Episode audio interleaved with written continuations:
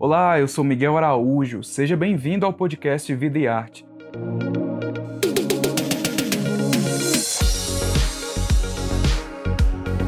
Aqui você encontra conversas com vários artistas brasileiros.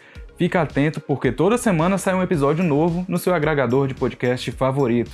E ó, para acompanhar o bate-papo na íntegra e saber de mais detalhes sobre o projeto Vida e Arte Convida, assine o Povo Mais, a plataforma multi-streaming do jornal O Povo.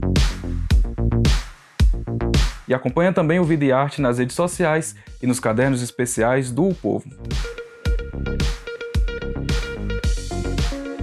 Olá, seja bem-vindo! Estamos começando mais uma edição do podcast Vida e Arte, o projeto do caderno de cultura e entretenimento do jornal O Povo.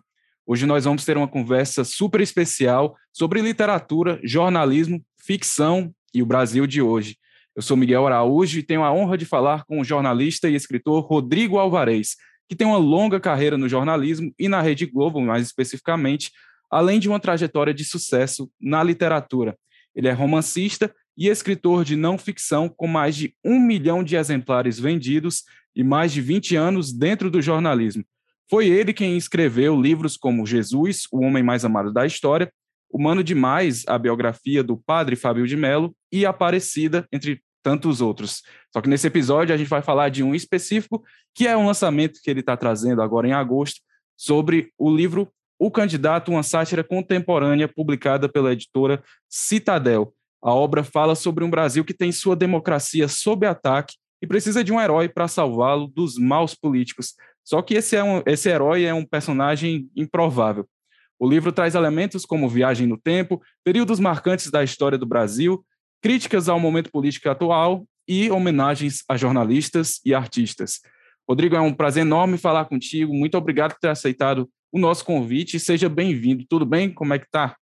Tudo ótimo, Miguel. Prazer falar com você também e você como jornalista é, também sinta-se homenageado, viu? Eu acho muito importante nesse momento a gente é, destacar a relevância que tem o jornalismo sério e profissional no Brasil, a importância que pessoas como você, que jornais como o Povo têm, né, de, de, de manter uh, os fatos em dia, né, manter o conhecimento sobre a nossa realidade checado e bem apresentado e, e honestamente apresentado.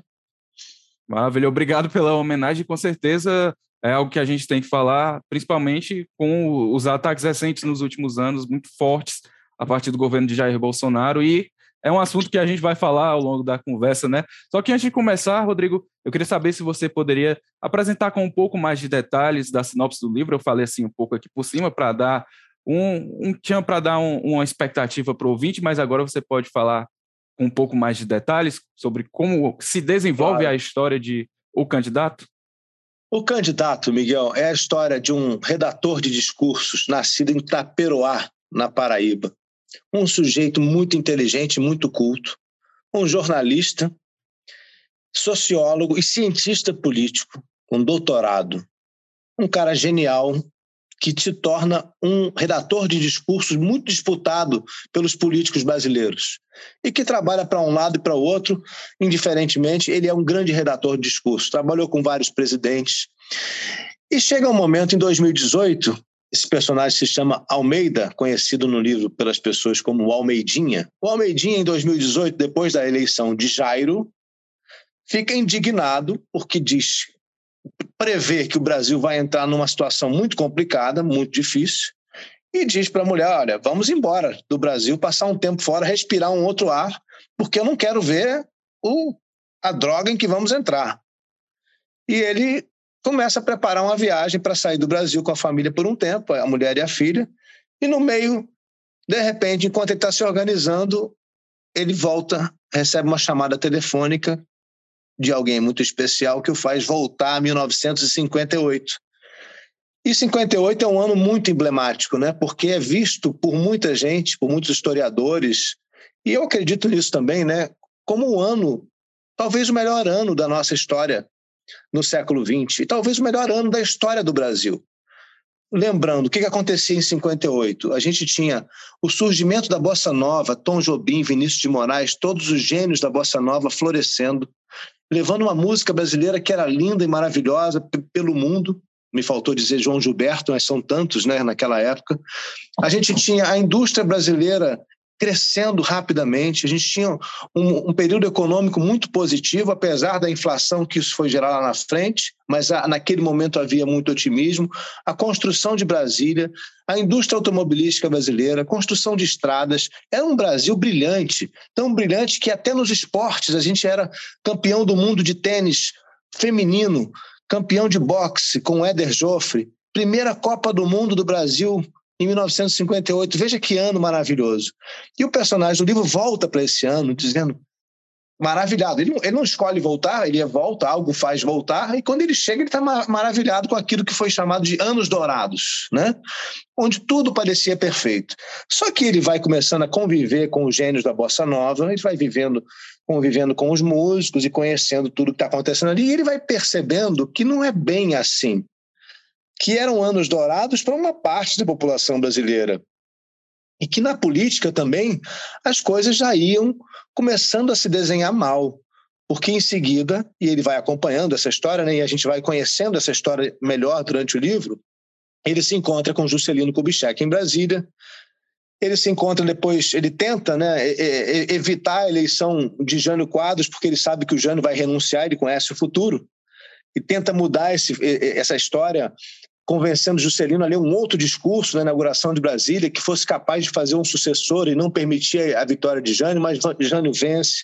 Ele se encontra com Jânio, tenta evitar a renúncia do Jânio, depois ele se encontra com João Goulart, que substitui o Jânio, tenta evitar que ele faça a, a, a, que ele tome uma postura muito radical à esquerda que, que, evite a, a fúria da, da, sociedade brasileira que temia o comunismo, que evite o golpe militar e a ditadura que viria.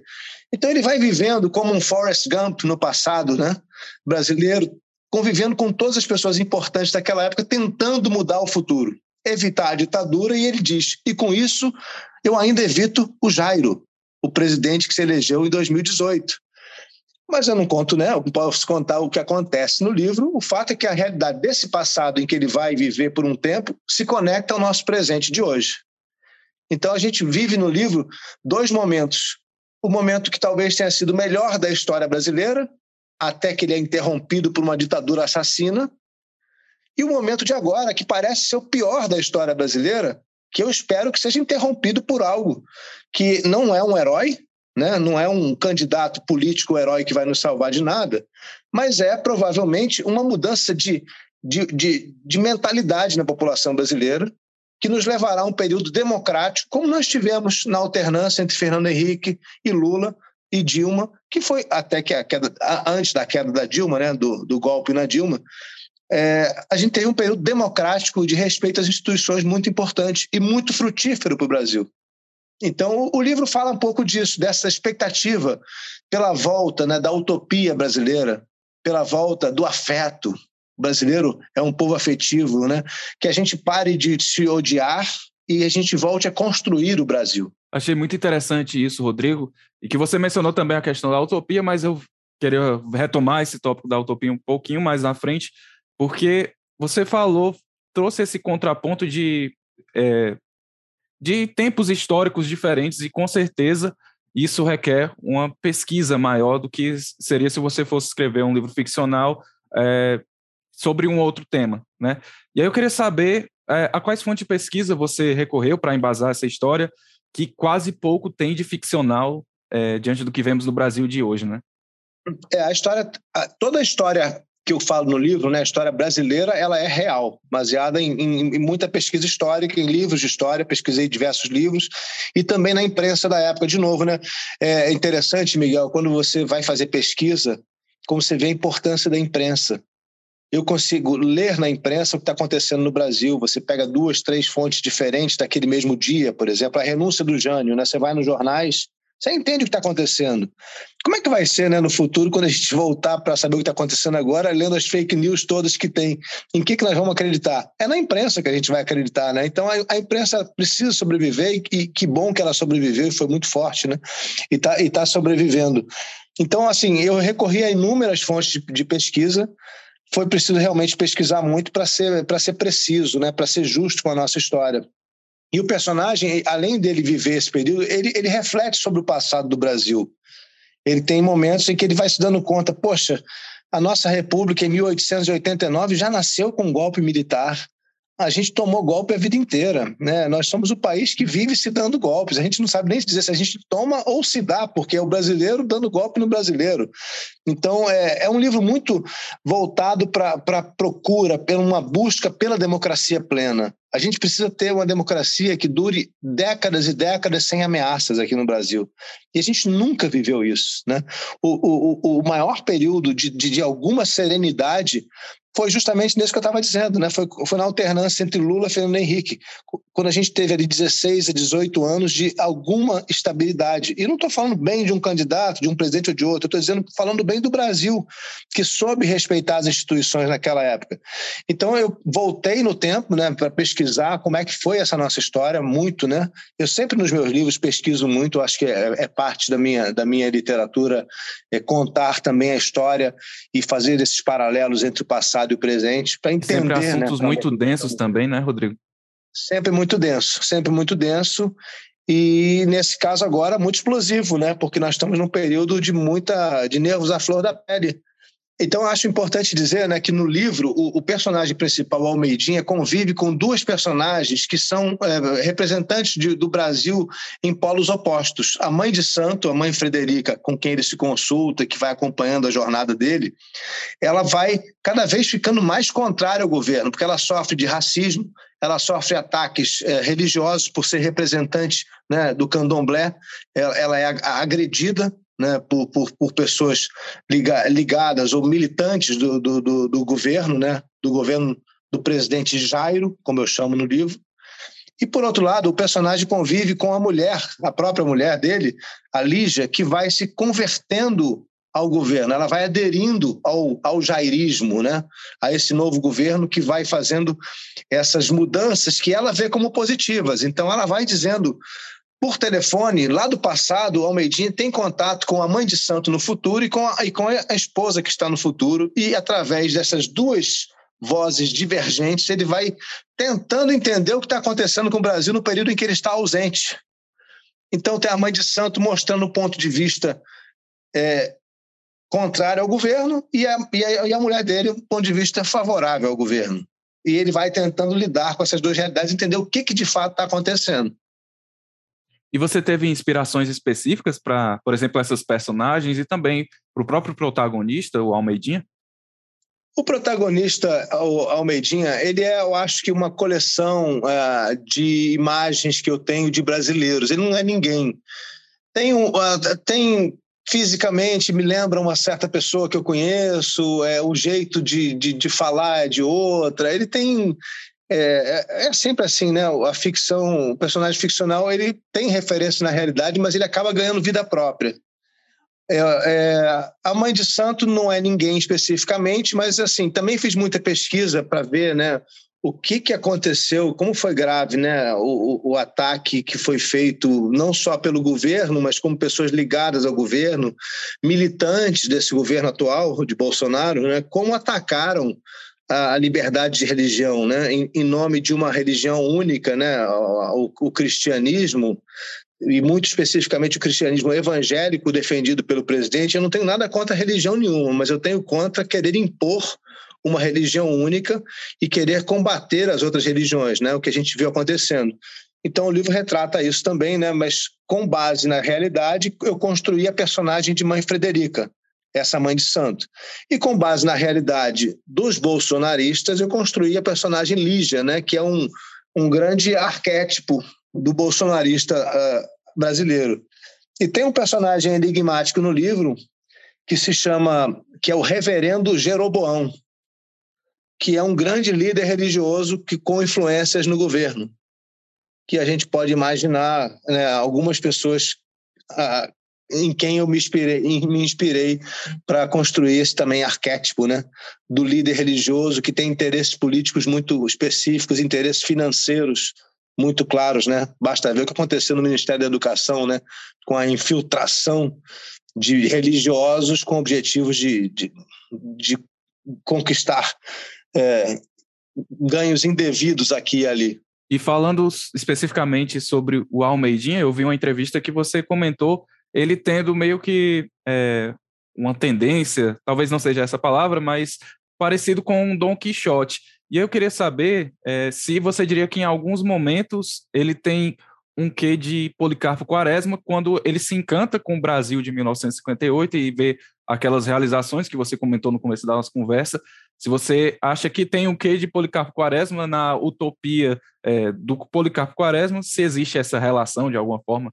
É, não existe uma relação intencional, né? Mas uh, a ficção, né? Você mencionou também o Don Quixote, o Policarpo Quaresma. A, a, a ficção, ela, ela, é repleta de personagens sonhadores, né? A gente conhece é, muitos personagens sonhadores na, na, na, história da ficção, da literatura e também no cinema mais recentemente, né? E esses personagens provavelmente ele tem conexão com esses todos, né? Porque ele é um, um, sonhador, ele é um, ele é um cara como nós, no final das contas, né?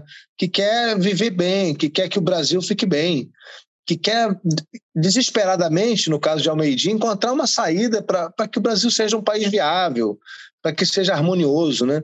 Então, não tenho inspiração específica em nenhum personagem, mas eu, eu, eu, eu, eu vejo né, se, se quiserem as pessoas entender antes do livro um pouquinho do que é o livro, ele tem um clima de De, de Volta para o Futuro, lembra daquele clássico do, do, do, dos anos 80, né, De Bom Volta para o Futuro? Que o personagem volta no tempo e tenta mudar a história. O mecanismo é, ficcional é outro, tá? No meu livro não é como no De Volta para o Futuro, que ele vai mudando, quase que ele desaparece na história porque ele né, separa os pais. Mas é, tem De Volta para o Futuro, tem um, uma referência é, ao Forrest Gump, né? aquele personagem que está em todos os grandes momentos da história. O Almeidinha está na, na, na, inauguração de Brasília, ele está na renúncia do Jânio, ele está com os militares na, na véspera do golpe, né? ele está nos grandes momentos da nossa história também, então tem uma referência clara, e não que tenha sido intencional, mas eu vejo essa, essa, essa, essa similaridade. E tem também uma referência, de novo, no cinema, né, que é o Meia-Noite em Paris, é um filme do Woody Allen, em que ele fala muito da nostalgia dos anos 1920 em Paris, como era maravilhoso. E é um pouco a nostalgia do Almeidinha com 1958. Como deve ter sido maravilhoso viver no Brasil da Bossa Nova no Brasil em que tudo dava certo. E ele, ele se encanta, esse é um barato do livro também, né?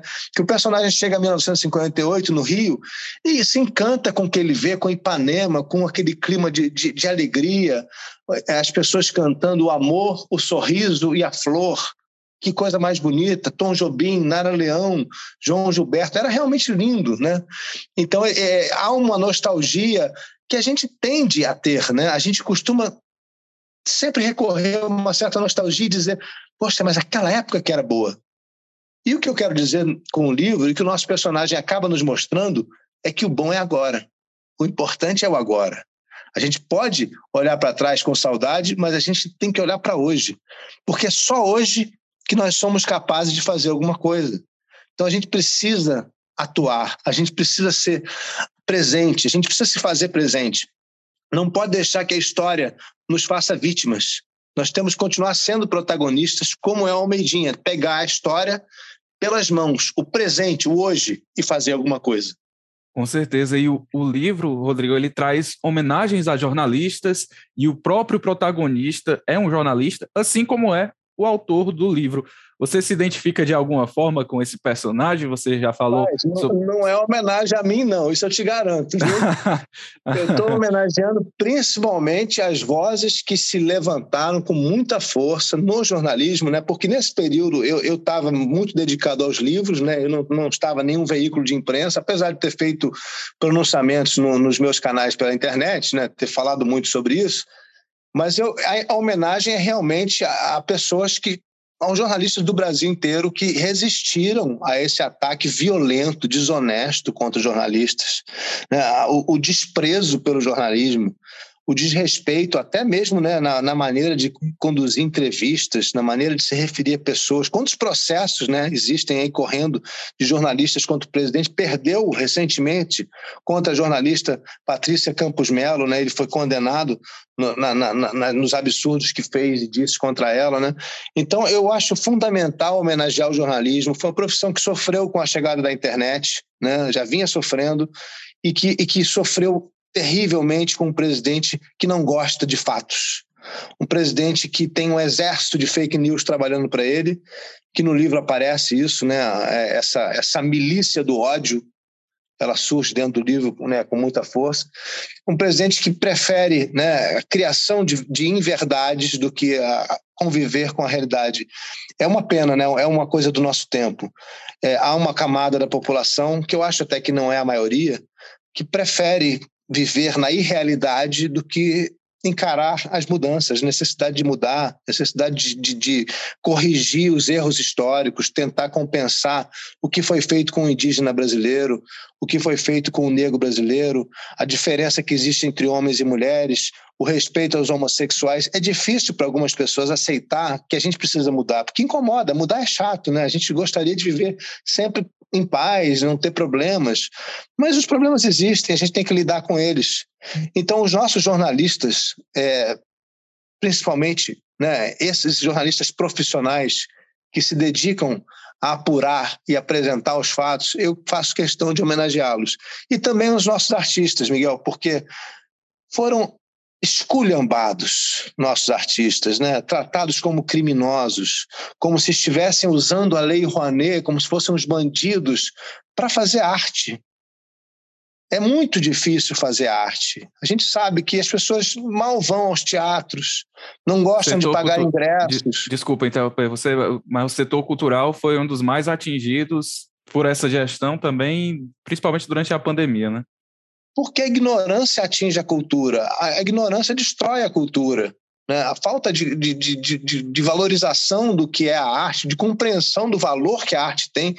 A arte sempre foi fundamental em todos os momentos da história. A arte é, é, é também filosofia, é também uma, uma, uma, maneira da gente se refletir, se ver, se compreender. E se compreender é parte de melhorar, de desenvolver. A nossa arte foi destruída, né? foi atacada de todos os lados. Então, também homenageei muitos artistas é, ao longo desse livro. Né? Um deles é o Lázaro Ramos, com quem eu tive a, a oportunidade de, de, conversar antes de publicar o livro.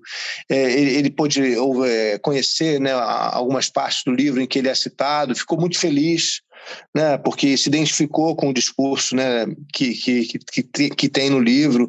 E eu falo de muitos outros artistas ao longo do livro também, mostrando a importância que eles têm né, mostrando que defendendo a necessidade de a gente voltar a valorizar e respeitar a nossa arte, assim como o nosso jornalismo. Por falar em defesa da arte, também tem a questão da defesa da democracia e o livro se apresenta como uma homenagem, como a gente já conversou, a grandes é, nomes das artes brasileiras e também jornalistas que foram comprometidos com a democracia. E o ponto que eu queria trazer é que, recentemente, em 10 de agosto, alguns artistas, como a Fernanda Montenegro e o Caetano Veloso, participaram de um vídeo lendo a Carta em Defesa da Democracia, que foi criada depois dos vários ataques do Bolsonaro às urnas eletrônicas e ao sistema eleitoral brasileiro. Na sua opinião, qual a importância de um ato como esse para ressaltar a defesa da democracia? É fundamental. Eu assinei a carta logo que eu recebi no começo, algumas semanas. Eu publiquei, republiquei esse vídeo agora nas minhas redes. É fundamental. A gente tem que se pronunciar. A gente não pode esperar, como aconteceu no passado, 21 anos é, de, de autoritarismo para a gente poder se livrar dele depois. A gente não pode achar que é normal atacar o Supremo Tribunal Federal dessa maneira. Outro dia uma pessoa veio me dizer: ah, você é favorável ao Supremo, logo você é a favor de Lula. Isso não tem nada a ver. Então, quer dizer, a manipulação é tanta que você defender o judiciário brasileiro, defender o respeito ao nosso sistema judiciário, é você ter um certo partido ou você ser apoiador de um certo político. Isso não faz o menor sentido, né? E, e, esse governo vem atacando grosseiramente o Supremo Tribunal Federal, que precisa ser defendido e sabe se defender também, mas precisa do nosso apoio. E, e é, vem atacando também o, o, o, o sistema eleitoral, que é também um tribunal superior eleitoral, né? A urna eletrônica está ligada a isso, que está ligada ao Supremo, que está ligada à Justiça. Então é outro, né? Você vê quais são os ataques de um governo que defende em verdades, que se baseia em verdades. Ele ataca justamente aquilo que pode checar a, a, a sua conduta.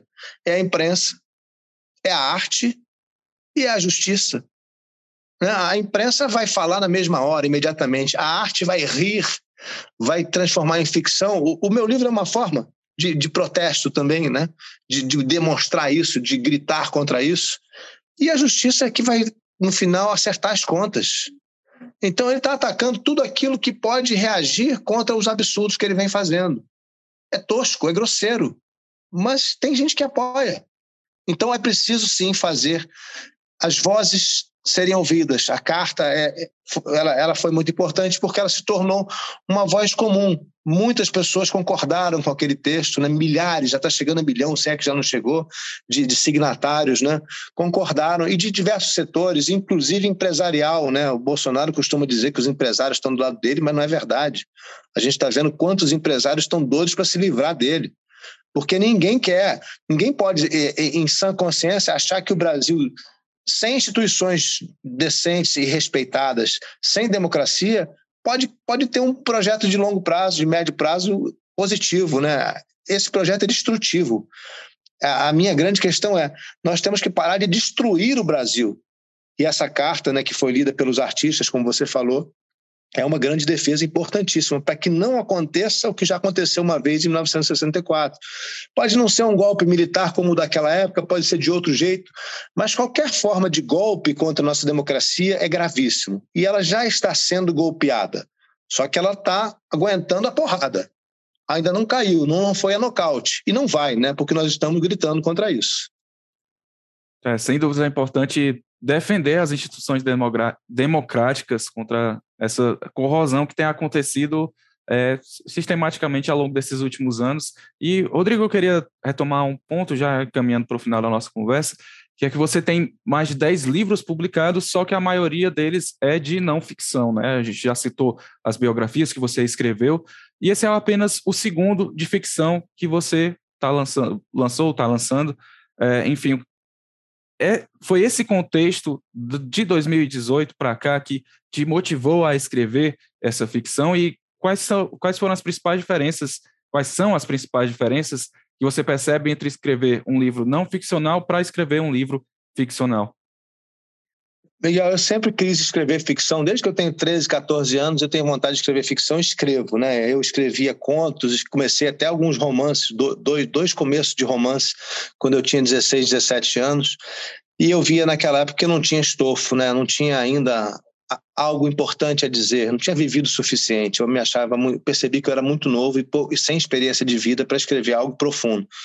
Então eu fui viver o jornalismo. O jornalismo me deu me deu conhecimento do mundo, me fez percorrer mais de 50, 60 países, viver em cinco, seis países diferentes, em, três continentes, quatro diferentes, né, do Oriente Médio, Europa, América do Norte, Brasil, e, e, e isso me, me, me deu a vivência que eu queria ter tido para poder escrever, que achava fundamental.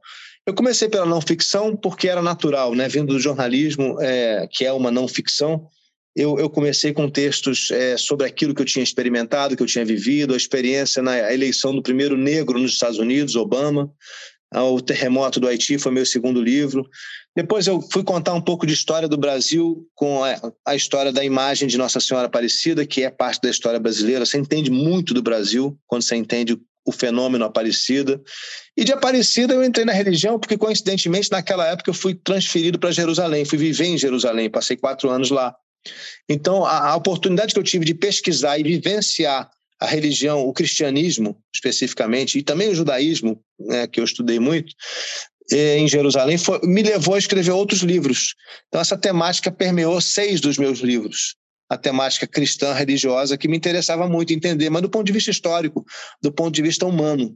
Né? Eu sempre olhei para Jesus querendo entender a importância da mensagem de Jesus, né? como é que Jesus transformou a história humana e como é que essa mensagem chegou ao nosso tempo, e, e tentando entender também se ela foi modificada, como foi modificada, né? entender realmente, compreender historicamente Jesus e as consequências do cristianismo.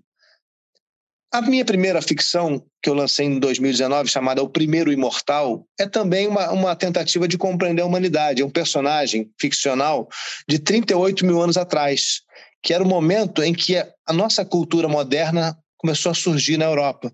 Primeiras músicas, tinha né, primeiros registros de que a gente construiu flautas, foi, em 19, foi 38 mil anos atrás. É, é, instrumentos percussivos, desenhos nas cavernas, né? A gente começou a criar a cultura como a gente conhece hoje. Então você vai ver que na realidade as histórias são diferentes, né? De Jesus para o primeiro imortal, para o candidato agora que fala de política, mas eu estou interessado em história humana, eu estou interessado naquilo que nos faz humanos, sabe? Naquilo que, que é a nossa essência. A gente, a gente não pode nunca se esquecer da nossa essência, né? De onde é que a gente veio, o que que nos forma, o que que nós queremos, por que que nós estamos fazendo isso, né? E o, o Primeiro Imortal, essa minha primeira ficção, fala muito disso, né? Do, da trajetória da humanidade. O candidato traz isso para um contexto brasileiro, né, a trajetória do Brasil de hoje, né, de onde é que nós viemos, né? Como é que foi o nosso, como é que foram as nossas décadas anteriores e, e, e o que é que isso está fazendo com a gente? Então há uma preocupação com o humano, há uma preocupação em olhar para o passado para compreender o presente que está em todos os meus livros. A ficção, Miguel, eu descubro na ficção um instrumento muito poderoso, porque a ficção ela, ela, ela nos leva para o campo do mágico, para o campo do fantástico. E nesse campo a nossa imaginação é muito mais fértil. E quando a gente consegue entrar nesse campo com seriedade também, e, tra e, tra e trazendo ideias, e trazendo elementos históricos reais, eu acho que tem uma potência gigantesca que a não ficção talvez não tenha. Então, eu me encontro muito hoje, é, muito confortável na ficção e muito feliz, porque, além de tudo, eu acho que a gente precisa ter prazeres na vida. E ler um livro né? Ler um bom livro é, é uma coisa maravilhosa, né? E eu espero que as pessoas continuem lendo e leiam cada vez mais. Eu fico feliz de ver que a juventude está lendo muito. Né? A gente vê a, a, os números de venda de livros, como, como se vendem hoje livros infantos juvenis para adolescentes. É muito bacana ver isso. Né? Então, eu espero continuar contribuindo com a ficção. Claro que, vez por outra, vou voltar à não ficção, mas a ficção tem sido hoje o meu, o meu, o meu recurso artístico preferencial. Ah, por falar, você acabou de dizer que pretende continuar contribuindo para a ficção. Você já tem projetos engatilhados no futuro próximo para finalizar? Eu tenho, na conversa? verdade, é, eu, eu tenho um livro pronto já, uma terceira ficção, que na verdade ela teria sido lançada agora, mas o candidato passou na frente por causa da eleição. Então, essa outra ficção que discute muito a questão das redes sociais, a questão da nossa juventude, como é que a gente, é, eles, os jovens estão lidando né, com a tecnologia, a influência da tecnologia na vida das pessoas, a questão também de, de, de o que, que é verdade, o que, que é inventado e como a gente pode se relacionar com as máquinas, que é algo que vai acontecer em breve, né? A gente começar a colocar chips dentro da nossa cabeça, né? Começar a interagir mais diretamente com, com a máquina. A gente já, já é um, ser é, transhumano, eu digo, né? Nós já estamos conectados ao celular o tempo todo. Não vivemos sem ele mais, né? Então, a, a, essa simbiose humano-máquina já aconteceu. A gente pensa que é coisa de filme de ficção, mas não é. A, a questão agora é quando é que o celular vai entrar dentro do nosso cérebro, que não vai demorar muito. Então, isso é, é, é, a proposta do meu livro, na minha próxima ficção, que eu vou lançar no ano que vem, mas eu conto para você depois. Maravilha, eu vou ficar na expectativa para saber mais detalhes. Rodrigo, uma honra poder ter essa conversa com você. Parabéns pelo seu trabalho. Onde é que o pessoal, aliás, pode acompanhar, acompanhar o que você tem feito? Você está ativo no Instagram, né? mas também tem outras redes sociais? Exatamente, Miguel. Ó, primeiro, uma alegria conversar com você, um papo bom desse, viu? Obrigado. É, bom, eu estou na rede social, Instagram é minha principal rede, que eu uso mais, né? O rodrigo.n.alvarez. Eu estou sempre publicando lá é, diversos assuntos, falando da, do Brasil de hoje, falando dos livros, conversando com as pessoas. Publico também no Twitter, com menos frequência, mas também. E, bom, no momento, quiser falar comigo, fale com o livro também. O livro está nas livrarias, né? O candidato está em todas as livrarias do Brasil, está chegando. Se não chegou, está chegando nos próximos dias.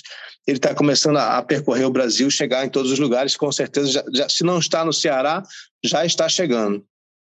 Perfeito. Dá para comprar pela internet também? Tem algum dá, outro sim, canal? Dá sim, já está. Isso, isso, isso, com certeza já está nas redes na internet, né? nas livrarias da internet já tem todas, Amazon, Submarino, Loja Americana, já está em todas.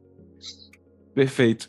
E chegamos ao fim de mais uma edição do podcast do Vida e Arte. Lembrando que nós temos outros episódios disponibilizados por aqui. Não esquece de dar uma olhada, ou melhor, uma ouvida depois, né? Obrigado pela sua companhia e audiência. Você pode conferir outros conteúdos do Vida e Arte no jornal impresso do O Povo, no Instagram do Vida e Arte, que é Vida e Arte O Povo, e também no nosso portal www.upovo.com.br. Tchau e até a próxima.